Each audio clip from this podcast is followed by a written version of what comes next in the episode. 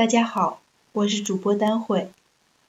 我们从小呢就在学校老师口中、家人长辈口中听到这样一句话：“不以善小而不为，不以恶小而为之。”今天要跟大家讲的故事就与这句话有关，也希望听我电台的朋友能从中得到一些启示。在一次闲聊中，妻子对我说：“知道吗？我们今天的幸福生活与一个字有关。一个字，什么字？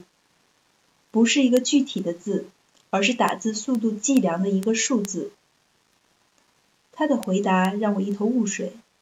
为了让我明白，他讲了一个故事。那是十九年前，他在一家打字培训班学打字。有一次，一家报社招文字录入人员，一起学习的十几个同学考试，及格线是每分钟六十五个字。不知紧张还是天气太冷，他那天发挥的不太好，只打了六十四个字。他当时很沮丧的退出了竞争，但最后公布录取名单时却榜上有名。后来才得知，在录取的讨论会上，一个报社的领导说。这个学员虽然少打了一个字，但他的准确率比别人高很多。于是就忽略了那一个字。他顺利的进入报社，并碰到刚从工厂考进报社当编辑的我。之后恋爱、结婚，有了小美珠，有了由这些美好元素组成的生活。在我看来，这不是一个字的赐予，而是那一个不拘于陈规。不仅看字数，更看准确率的领导的一念之差，不仅改变了他，也改变了我。如果当时的主考不是这样一个随性的人，而是一个严守规则的人，我不知道我们的人生故事又该是怎样的。虽然我至今不知道那个人是谁，但我在心中能暗暗感激这个改变我们命运的陌生人。我有一个朋友失恋了，他一直不能容忍女朋友再找别的男朋友。当女朋友开始新恋情时，他整天磨刀霍霍，跟踪并筹划着要用一种惨烈的方式与对方同归于尽。他的计划被另一位朋友发现了，在他即将实施报复的时候挡住了他，并晓之以利害。让他从狭隘的报复情绪中走了出来。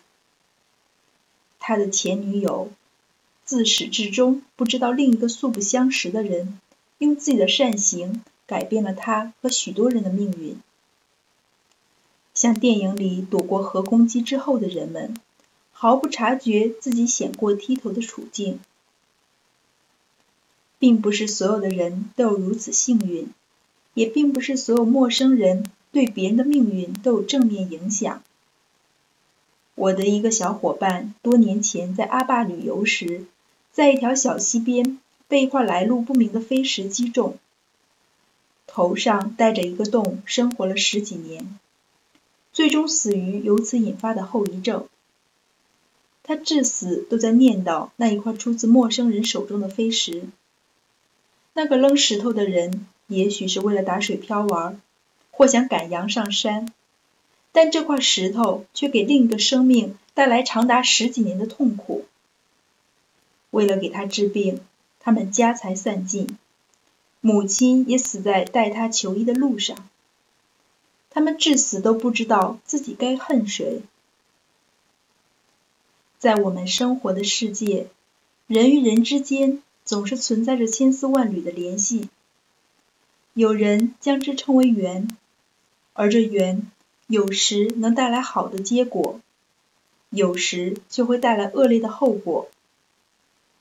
在通向未来的人生路上，总蒙着一层神秘的面纱，让我们无法明白哪一次我们遇到的面试人是帮助我们的贵人，哪一次相亲时有一个陌生的乌鸦嘴坏了我们的好事儿。一部名叫《霍顿与无名氏》的卡通片。将这件事讲得很通透。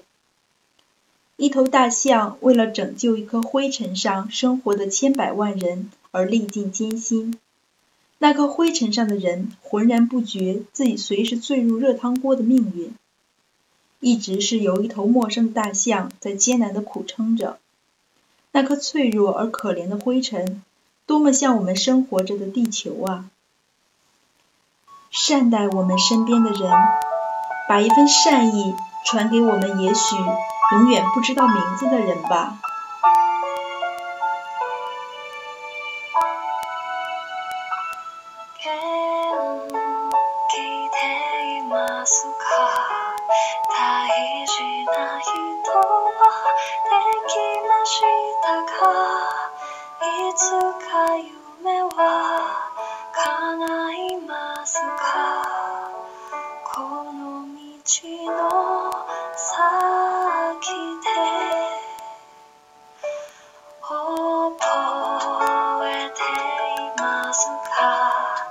揺れる雲間をあの夕方、地平線の続く空を探し続ける。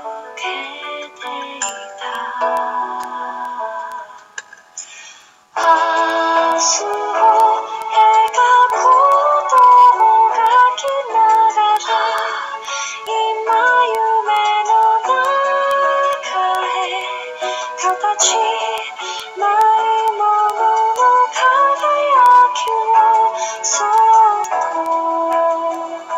そっ抱きしめて